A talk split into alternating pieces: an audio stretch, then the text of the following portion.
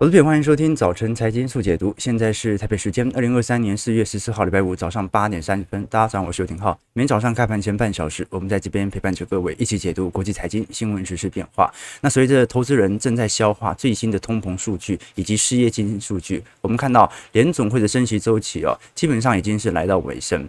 但是在昨天，我们看到 PPI 的数据公布之后，美国股市又拉高了啊！这再再说明一件事情呢，真的是市场越怀疑，越容易带动向上。而股市有一句老话，市场总在啊，行情总在悲观中诞生，在怀疑中成长，在乐观中破灭。所以不要乐观，也不要悲观，那么它就是一个成长的路径。但我们可以观察到，昨天。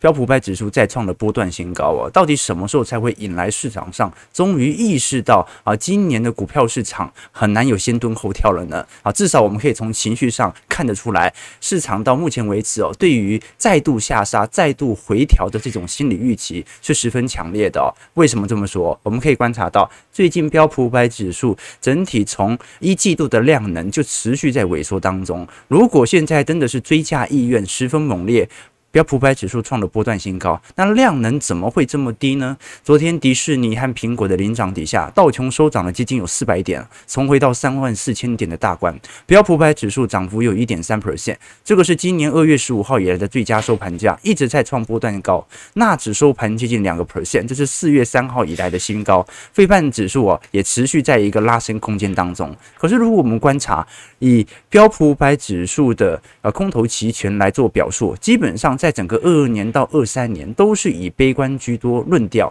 基本上到目前为止，在美国股市期权交易者看空者仍然远远大于看多者，所以现在这样的数据哦，到底表明的是市场越看空，股市越有拉抬空间，还是隐含着市场可能会有新一轮的波动，可能会在四月份开始发酵，或者真的会在五穷六绝的时候开始做展现呢？我们从昨天美国三月份的生产者物价指数 PPI 年增率是二点。奇葩，这个是比市场预期来的低的哦，所以的确在消费者物价指数 CPI 上，它的确有适度的僵固性，尤其核心通膨真的是居高不下。但是生产者的 PPI 其实已经连续九个月放缓了，月增率甚至是负零点五 percent，这也比市场预期还要来得低。所以在种种状态底下，感觉市场好像现在可以因为任何的利多讯息而上涨，但是呢，啊，市场任何的利空，它都把它解释成利空进出。所以我们过去一直跟投资朋友聊过，利多利空本身是假议题啦。在多头氛围，再烂的利空都是利多；在空头氛围，再好的利多都变成利多出尽，而反而要做适度修正，或者股价要做提前反应。那不管怎么说啦，至少就目前的表现来看，市场是悲观的，但是好像市场只剩下利多了。包括我们从昨天美国上周处理申请失业救济金啊，也有适度的上行，但是也没有大幅影响到股票市场的表现。我们先看一下美国股市四大指数的状态，各位就可以知道短期内的拉。抬效果有多显著了？我们看一下道琼工业指数上涨三百八十三点，一点一四 percent，收在三万四千零二十九点。这一波道琼准备要重返前高了。那一旦突破，因为我们过去跟投资朋友提过，道琼应该是本轮四大指数当中啊，如果从熊市以来，它的确是来得最轻的。即便纳指和费半涨势都很凶猛，但是当时跌的幅度很大嘛。那道琼是真的没什么在跌，主要是因为它是由传产能源股所组成的三十档指数。那现在来看，准备要挑战回前高了，加上它又站在所有均线之上，那拉抬效果会多显著呢？这是第一个观察点。但第二个观察点是，各位看到下方的成交量其实缩得很明显哦，啊，就代表真的是市场观望盘特别显著。那到底会不会因为这一次通膨数据也公布了？那财报季开跑之后，量能能够有适度的放大呢，值得大家来多做一些留意了。标普上涨五十四点，一点三 percent，收在四千一百四十六点，一样站在所有均线之上，持续量缩。纳指上涨两百三十六点，一点九九 percent，收在一万两千一百六十六点。费半的部分这一波的乖离回调。幅度比较大，但是费半是本轮在底底高格局当中表现最为亮丽的线形图最好看的。费半昨天上涨二十二点零点七三 percent，是在三千零七十四点哦。那基本上费半已经作为本轮四大指数当中的前瞻指标了。只要费半能够保持在一个坚挺的拉抬空间，因为费半在四大指数波动性来得最大嘛，那应该就有利于其他股市后续跟上。尤其费城半导体指数对于库存循环的感受力度来得最为强烈了，它基本上就已经完全带。代表着整体制造业的库存角度，那现在预估 Q one 很有可能就是美国股市标普百指数当中 EPS 表现最为最差的一个季度了。那二三季度差，并不是公司获利差，是消费状态差啊。因为我们要很清楚，标普百指数的获利跟美国经济它不能完全挂钩，因为标普百指数有五成以上的获利是来自于海外啊，所以可能中国市场好。你比如说，待会我们会聊的 Louis Vuitton 啊，最近 LV 公布了它的呃整体第一季财报，表现算是蛮亮丽的哦。营收利润都还在增长当中，那我们都很清楚啊，Louis Vuitton 它有三成到四成的营收是来自于大中华市场啊，啊，所以啊，只要亚洲人还在买包包，那基本上哦，你看到全球富人的购买情况哦，对于我们看到对于法国的品牌商，它的拉抬效果反而是特别剧烈的，所以法国的品牌商跟法国经济没什么关系，法国的品牌商跟中国人啊，跟呃中大中华地区的经济比较有密切的联系，这是至少我们看得很清楚的。好了，那不管如何，至少从种种状态底下来看，一方面升息来到尾声，一方面我们准备要来测一下整个景气循环的低点到底会不会在二季度或者晚一点在三季度能够见到。我们从高盛昨天的报告其实已经表明了，高盛其实是在本轮大投行当中哦，唯一认为联总会有可能在六月升息的，但是在昨天的研究报告当中啊，他。他也预期联总会很有可能提前在五月份就会结束掉本轮的升息循环，联邦基准利率预估会五点二五到五个 percent，五点五 percent 之间。那当前的水准呢？呃，高盛的预估是九月、十月、十一月应该就有开始有降息两码到三码的空间了。好，所以到底具体状况为何？因为六月不太可能又马上降嘛，因为不可能前一个月才升，后一个月马上降下来。但是至于它的降息幅度，有可能会考量到时候的大宗资产情况。为什么？因为目前的僵固性通膨哦，联总会高盛认为联总会应该已经意识到了它。怎么打压？你是没办法去打压员工的薪资的哦，各各位可以理解吗？啊，就说就业市场就是这么僵固啊，联总会大概也没辙，他大概也知道这件事情。你不可能总要大家集体把工资薪资往下调嘛，工资有高强度的僵固性，工资的僵固性远远大于其他物价水平啊。你菜价、肉价可以跌，工资是不可能跌的。那在这种状态底下，基本上影响到未来联总会。货币政策变数的应该还是属于大宗资产，除非大宗资产又因为外部性冲突有大幅度的变动，要不然应该就不会有再持续升息，或者说接下来反而有降息的可能性。那就目前的角度来看，我们可以观察到，从彭博社的预估值，如果整体原油价格上行到九十一百二十二块的话，那通膨率可能在整个二四年它就会持续维持在四趴以上。那如果维持在九十二块，大概会在三趴左右。只有维持在现在大概在七十五块左右，才有机会达到呃接下来两趴通膨的目标值。好，所以基本上我们现在定调全球的通膨下行路径呢，有一个前提，就油油价。现在这个价位是不能涨的哦，如果涨了，那受到冲击就会很大。那现在好在的事情是什么？好在的事情是这一次我们看到 OPEC 的减产行为啊，并没有对于原油价格有太显著的拉升作用，顶多就是把它维持在这样的区间。所以如果市场上能够持续对于原油抱持的疲惫的看法，那其实是有利于通膨的持续回稳的。事实上，呃，通膨有网友昨天留言嘛，说因为通膨，所以现在。呃，大家货币政策会被怀疑，所以应该要投资加密货币才对。这我就不一定认同了，因为通膨很容易会让人家往这个阴谋论的方向去讨论啊。比如说啊，通膨可以稀释债务啊，所以联总会、美国政府要发行大量的美国债务，然后借由通膨来稀释自己的啊债务水平啊，或者说国家印钱呐，爽到有钱人，苦到穷人呐。这的确，这种论调被相信之后啊，中心化的货币政策就会被怀疑哦。但是你要知道啊。去中心化的加密货币啊，它某种程度就是建立在法币的通膨上。就是说，如果现在是通缩，加密货币一定不值钱，因为你要通膨，法币才不值钱嘛，新台币才不值钱，美元才不值钱，这个时候加密货币才值钱。那如果不通膨，加密货币怎么会值钱呢？因为你就已经通缩了嘛，通缩价值每张钞票的面额就变大了哦。OK，所以这是第一件事情了。加密货币要上涨，它就必须要维持长期通膨，然后这是第一个要点。那第二个要点，我们刚才有跟投资朋友聊到哦，就说这种利率的反转现象，其实已经反映在部分的利率产品身上了。包括最近各位会观察到哦，各大银行推出这种美元保单或者说定存保单的速度是越来越快。为什么大家在赶？赶在年底以前哦，能够锁定利率、锁定产品的都要赶快锁定了啊！包括很多专员都是趁现在能推尽量贴，呃，能推尽量推，因为下半年的利率或者明年年初的利率水平很有可能会比现在低。那这种现象它直接反映到的是美国房市身上。我们看到最近美国房市哦出现了非常意外的回温哦，让人担心是不是因为高利率政策有反转的机会在哦？那目前认为这一波美国房市哦在各地开始出现反弹的主要原因，第一是房房屋的销售沉寂了一段时间之后啊，开始出现了报复性的需求，就是呃，美国的房市从去年年中就开始一路的下行啊，要买房一刚性需求一定有人在嘛，要买房的人他等个一年啊，看到房价可能跌到一定区间之后，他就决定要开始入手了，那他可能不采用完全的固定利率，可能是三年期、五年期固定利率加上后续的浮动利率嘛。那第二点呢是买家可能已经习惯了高利率啊，好像利率就是这么高嘛，那我就接受了。那更重要的事情是，现在美国的开发商是提出了各种的诱因来吸引买家。比较特别的，你像是开发商在美国有一些会积极的用自家的放款机构啊来进行房贷买断，帮买主先预先支付了部分的利息，压低日后房贷的利率。为什么？这些机构也清楚，不可能利率保持在这样的区间十年二十年吧？啊，那你过了十年之后，利率有调降的机会，那我到时候我就提前预支给你啊。但这种优惠能够持久吗？这个是第一个问题。那再来哦，收入上涨，房贷利率下滑或者房价下跌哦，基本上才有可能让民众的买房完全回到二零二零年的以前的水准。所以，美国目前的反弹呢，它顶多就是一个小反弹，它是中长期趋势还是没有确立的。但是，美国房价为什么能够拉起来呢？这就跟目前美国有钱人。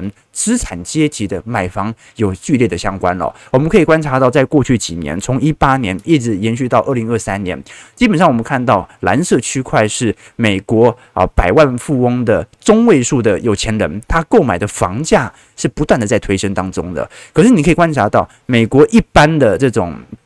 这个阶级啊，就是中产阶级哦，他反而买房的这种购买量哦，并没有大幅度的激增现象哦，就说明一件事情，就是呃，很有可能美国目前房市的拉抬啊，它并不是来自于中产阶级的全面回归，它就是来自于呃有些呃几个有钱人、有个巨头，他正在进行房地产的抄底行为，这是第一件事情。那当然啦，在这种状态底下，我们还是要了解到整个标普百指数 EPS 的表现啊，才是影响到。美国未来政治经济的一个基调，因为利率不可能今年大降息嘛，今年顶多预防性降息哦。那真实影响到今年走势的，在中期内还是属于整体财报的表现。好了，那今天礼拜五很快晚上的，我们看到这些金融股啊，小摩、花旗、富国的财报就要出炉了。那到底到底现在的放款程度，或者过去的现金流问题，有没有影响到这些中大型银行呢？值得观察。至少我们从礼拜三哦，刚才提到的有钱人根本不受这次通膨影影响嘛？从 LV 的财报就看得出来，这次 LV 在礼拜三所公布的财报当中哦，你看到包括皮革部门哦，一个季度内销售额成长了一成八，这个是分析师预期的两倍多啊。我们看到随着中国消费者的需求回温哦，今年 LV 的股价反弹已经超过两成了，包括日本以外的大中华市场啊，贡献了接近有三成以上的营收。我们来观察，你像是在葡萄酒和烈酒的部分哦，整体成长幅度。大概还有接近啊、这个三个 per 呃，成长三个 percent 啊，时装和皮革类哦，大概是成长了是八个 percent，香水和化妆品成长了一成一，手表和珠宝也成长了一成一。好，那选择性零售哈，就是一些选择性服务，呃，涨幅有三成呐，哦，所以。总营收基本上还是增长了一成七，那其中我们都很清楚，LV 现在最大的收入来源地是来自于大中华市场，亚洲地区大概占了，扣除日本哦，占了百分之三十六哦，好，那应该就是属于啊中国市场居多，那这也导致了我们看到最近法国 CAC 四十指数啊再创新高了，那为什么法国股市能够创新高呢？我们观察一下法国的前几大的。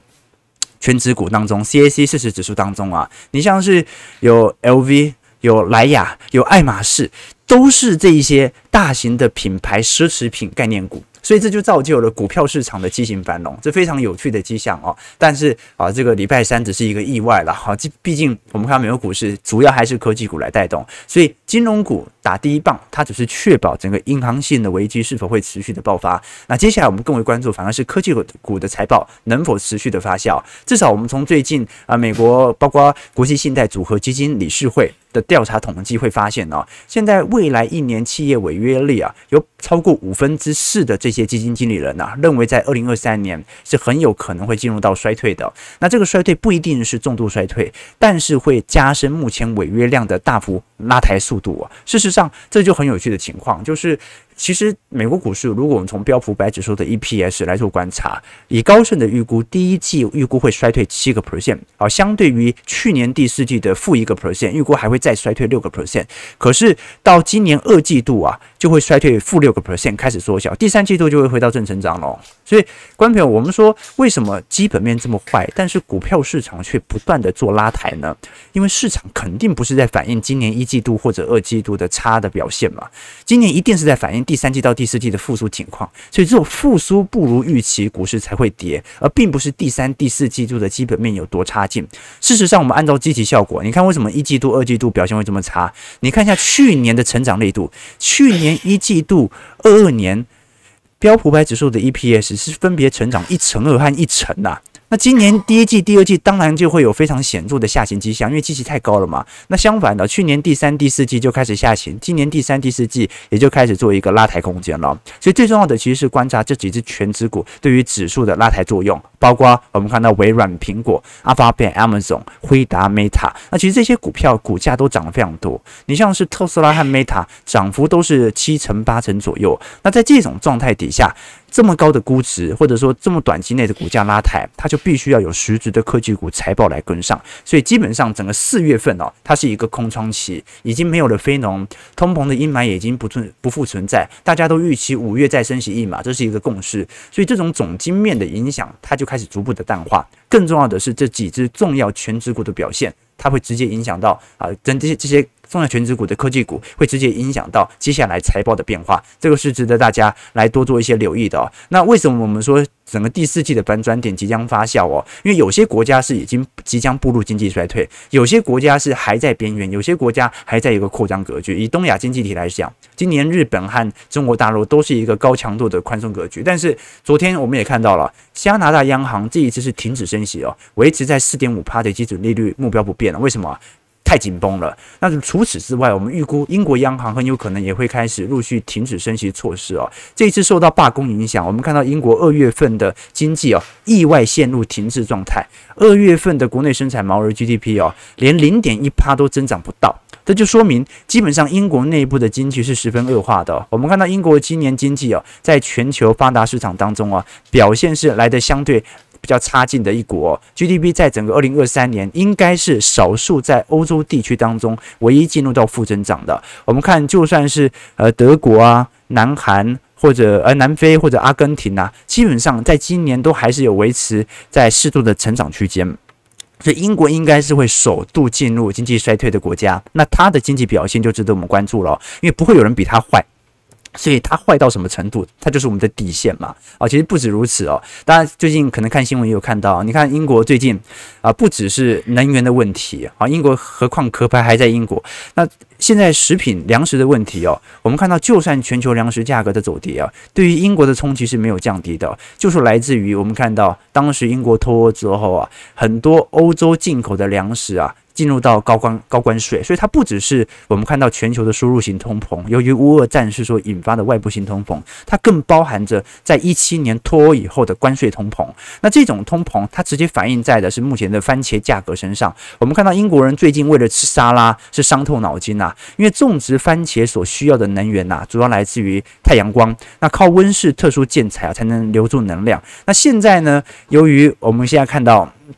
第一，土地面积呃在呃乌东地区哦，因为已经大幅缩小。那第二点呢，是很多农夫他所需要的电力来源呢，就温室培养啊，它是需要靠天然气的。但是天然气价格，就算到目前为止价格已经显著下跌啊，仍然比二零一九年高出非常多。这就导致在整个欧元区，英国的呃应该讲全球的番茄产量大幅递减。那英国人。我不知道为什么，好像英国人非常喜欢吃沙拉，是不是？非常喜欢吃番茄了啊！这导致英国番茄价格是大幅上涨。英国现在超市啊，限购番茄，限购沙拉啊！你不准吃太多菜啊，你只只能吃肉啊啊！所以他们现在这个很多欧洲国家嘲讽这个叫做蔬菜脱音 啊，就是呃这个叫 vegetarians，就是我们讲说。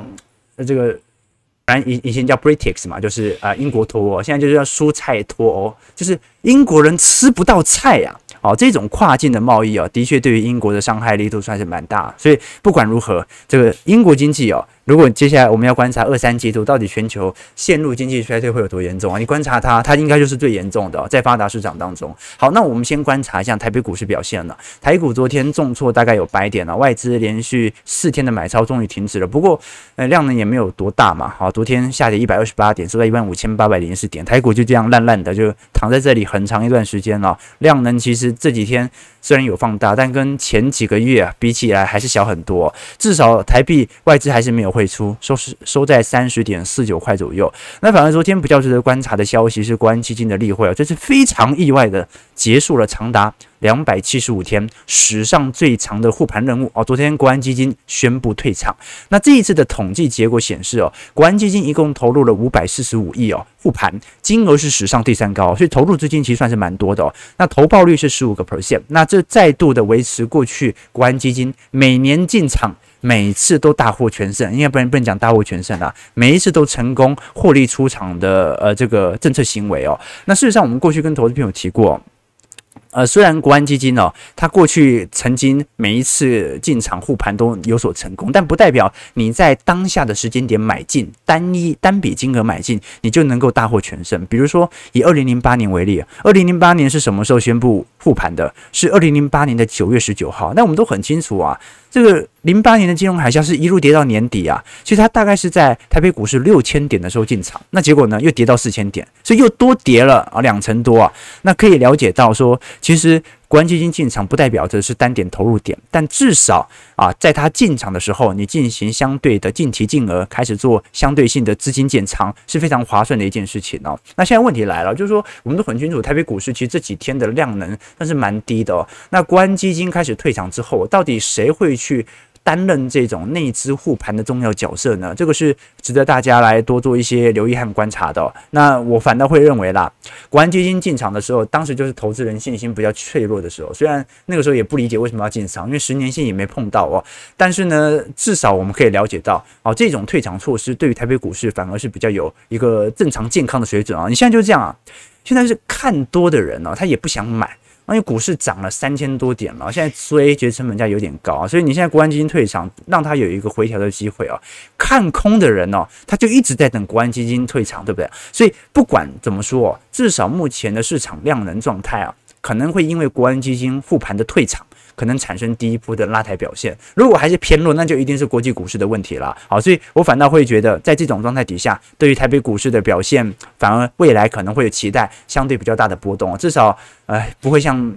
这几天每天就烂烂的躺在这边嘛，对不对啊？至少应该要有适度波动的放大。好，八点五十四分了，我们今天其实就稍微聊一下整个国际股市概况以及大家比较关心的财报面的问题哦。接下来一段时间，我们会可能呃几周的时间会比较聚焦在实体财报面和基本面的表现，而并不是整个总体经济环境了。在大概已经告一段落了，整个升息循环来到这样的尾声，除非有什么大变数了，好，比如说外部性的冲击哦，要不然基本上基本面就已经定夺了今年。二季度到三季度的复苏行情，那我们今天呢，礼拜五还是要跟大家来抽书哦。好，我们每个礼拜五都会跟投资朋友导读一本书。那重要的 目的哦，就是跟大家分享，其实除了从我们的眼光来看待整个财经世界之外，大家也可以翻阅不同的书籍来了解真实的财经世界逻辑哦。那今天聊这本书哦，相对来看是比较呃看得比较舒服、比较浅的啦。这本书叫做《教出富小孩》。塔木德财商教育智慧哦，犹太妈妈说用 EQ 教 FQ 啊，教财商最有效哦。那这本书作家他是一位啊，出生在上海的犹太人的后裔哦，育有两子一女哦。那这本书作者莎拉嘛，啊，他成为。祖母之后啊，仍然在不断的调整犹太人啊教小孩金钱观念的这种心法啊，所以这本书啊，它是由父母教导财商教育的一本书籍啊。我们这父母啊，华人父母，会教你很多东西，会教你做人的技巧，会教你要呃如何面对阴影啊不同人生的变化。但是父母很少在教你财商教育，对不对啊？我们以前跟投资朋友聊过嘛，呃，你在华人的父母当中哦，父母会在孩子身上看到无数的可能性，从而给孩子们无数的。想想象无限的期望，那这也是为什么你看到华人是最喜欢去让自己的小孩去上各种不同的才艺班，而且是很难的那种啊，都是那种有难度的。他不是那种像美国家长啊，你去打球好了啊，就去做这种体育运动哦。但是这种过高的期待和想象，你会发现对孩子很不公平吧。过去我们跟投资朋友提过，就说你父母你也没有这么优秀，你凭什么要孩子这么优秀？你没有出国留学过，孩子为什么一定要出国留学？那你？就是赚不了多少钱，所以你要求你这些孩子表现多好嘛？那为什么孩子一定要成就卓越呢？所以过去我们才会跟大家提到说，这个世界上百分之九十九都是普通人，大多数人都不会富甲天下，也不会成为社会名人，也一定不会被写写入史书。我们这一代人是这样子，你的下一代也不会有太大改变啊。所以真正的问题是什么？真正的问题就是你现在烦恼的事情，你尽量不要让你的下一代跟你一样的烦恼。你现在在烦恼什么？啊，大家烦恼都一样嘛，缺钱嘛，我也缺钱，你也缺，大家都缺钱嘛。所以几十年之后啊，你的小孩大概也是一样啊，二三十岁终于长大了，每天也是烦恼钱啊，我缺这个，我缺那个。所以你抛开这些空想哦，你就不用一硬要说他一定要上什么才艺班，上什么重要的呃相关的补习课程啊。他最重要的就是。让他不要缺钱，让他不要缺钱。最重要的是什么？就是财商教育。这个就是犹太人从小到大不断教育自己子女的重要的原因。你看犹太人的出类拔萃哦，在美国大概有美国总人口大概三亿多人嘛，其中犹太人大概是六百五十万人哦。但是根据富比士的调查，最有钱的美国百呃四十名富豪当中啊，有二十一名是犹太人。就美国前四十名当中有一半都是犹太人，那就是因为犹太人他过去以来始终教导子女对于金钱重视的概念啊。你当然可以有任何的兴趣培养自己的专业，但更重要的事情是你如何守住财富，而让这个财富能够能够根据复利效果不断的增长，这是非常重要的。这以前。有一个例子来讲说犹太人的赚钱的思维嘛，讲说呃这个天堂的门坏了啊，上帝呢要招标要重修，那印度人就说呢啊三千块我就把这个门给弄好，材料费是一千啊，人工费是一千，我自己赚一千啊，那这个这个德国人就说哎我要六千啊，这个材料费两千，人工两千，那我自己赚两千了啊，那犹太人说什么？犹太人说啊这个我要九千。三千给你上帝啊，三千是我的，三千给那个印度人干哦，各位可以理解吗？哦，就是犹太人就是能够放大这样的一个思维来了解说未来的想象空间哦。那后来有人把那个笑话加上去，台湾人嘛，就是地狱门，地狱的门也坏了，阎罗王呢就吸取了上帝的教训啊，想说哎靠，这样会被那个犹太人给坑嘛，控制价只有三千啊，就只能三千，不能往上报。那德国人一看。啊，那就走了。印度人呢，啊，就勉强啊，说三千那就三千了。那中国人呢，啊，这个呃，不是中国人啊，就说犹太人呢，就是想说，哎，就给那个评价评标的小鬼五百块，然后自己报价三千，然后偷偷赚走这样子哦。好，那有有有，我们讲说这个台湾人呢，啊，台湾人是啊，三千没问题，我两千五就可以。然后后续这个追加投资，所以完工 啊，这台湾人就更聪明啊，人家犹太人就是把粗活。包给啊印度人干，包给其他人干，自己赚取当中的利润呢？台湾人简单低报，然后追加投资，哎，完工，对不对啊？追加投资就有无限的财富啊！但这是一个。笑话了，我们只能说，这个犹太人其实在种种的财富思维上啊，他都有这种对于财富的重要的铁律啦。那为什么我们说这本书当中提到一个特别的经典叫做塔木德啊？其实他塔木德是犹太人的致富圣经，我也非常欢迎大家去看一下。他他的这种圣经不像是传统圣经哦，传统圣经可能读起来就比较有宗教形式嘛。塔木德它是一种致富圣经，他是在聊钱的，聊如何让钱生钱的啊。它里面有一则这样的故事哦，就是说。有一个贫苦的年轻人呐、正为了没钱而烦恼。那一个犹太的拉比经过啊，就问明了年轻人叹气的原因哦。他说：“哎，年轻人，你也不要这么烦恼嘛，不要因为为钱这种事情每天在烦恼东烦恼西啊。其实你是一位百万富翁啊，你有什么好唉声叹气的呢？”年轻人就不信啊，认为那个拉比啊在笑他说。那拉比就说：“那么我现在出二十万。”买你的健康，你卖不卖呢？年轻人拒绝了。拉比又说：“那我用二十万买你的智慧，你卖不卖呢？”年轻人又摇头了。他又问他说：“那我用二十万买你的良心，二十万买你的美貌，二十万买你的青春？”那年轻人全部都拒绝了。那他就说：“可是我已经出了一百万了，你怎么还说你不是百万富翁呢？”所以很多人以为哦，要赚大钱，要开创一番新的事业，必须要抵押房子啊，典当自己的金银首饰。以换取大量的资金哦。其实真正的本钱就在我们身上。你说，哎，这个有点鸡汤，哎，是有一点鸡汤，但是就是这样的一个投资经典哦，金钱的经典，金钱的圣经，才会让我们了解到，哎，其实这种思维它是，呃。烙印在犹太人的脑海心中的哦，所以这个是非常有趣的哦。包括里面也有看到很多犹太人的这种习俗和习惯哦。我我举个例子，我我记得是我大学四年级的时候，我们班上来了一个，我我忘记他是欧洲人还是美美国人哦，呃，反正他犹太人哦。然后在台湾已经读了两年书了，他中文讲得非常好。然后圣诞节快到的前几天呐。然后我就这个送给他一个圣诞卡片嘛，啊，就祝他圣诞快乐。然后他就很不爽，我说为什么不爽？他说我是犹太人，犹太人不过圣诞节啊。我一直到那个时候才知道，啊，原来犹太人是不过圣诞节的。我以为西方人都过，原来犹太人不认为耶稣是神，而是先知。所以十二月二十五号是犹太人的光明节。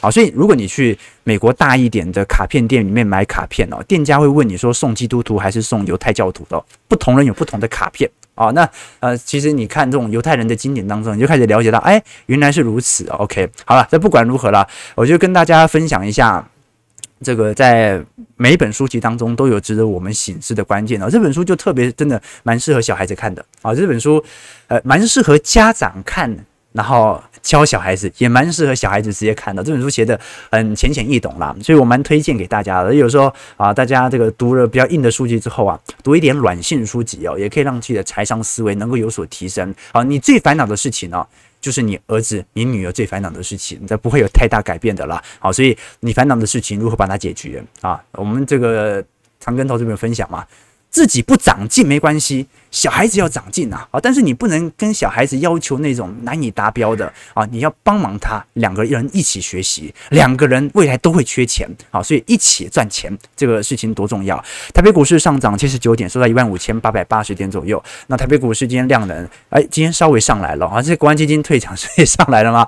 经济股量能有两千五百亿哦，我们就来观察一下啊，接下来行情的变化了啊！如果每天就涨军工这样子，那真的就没什么好玩的啊！但是量能的放大。啊，稍微把资金从中小型贵买开始外溢回到加权指数当中，会比较有利于台北股市的跳动啊。好，那我们再看一下大家的一些想法。OK，我有帮小孩开户，每年的股利用来缴学费啊，没错没错啊。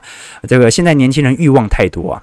这个要买车子、手机、电脑一大堆啊，每年还要出国两次啊，啊，是这样子吗？啊，有可能，有可能。但是这时候是消费习惯的不同，还是因为年轻人已经意识到买房无望了呢？啊，对不对？这就是一个值得思考的问题。如果能够工作几年就买到房，谁愿意？啊，这样子完全躺平了是吧？好，这个未来我们有机会再探讨了。早上九点零三分，感谢各位今天参与。如果喜欢我们节目，记得帮我们订阅、按赞、加分享。我们就明天早上八点半早，哎，不是明天早上，明天礼拜六了哈。祝各位周末愉快。好，下礼拜一早上八点半，早晨财经速解读再相见。祝各位投资朋友看盘顺利，操盘愉快。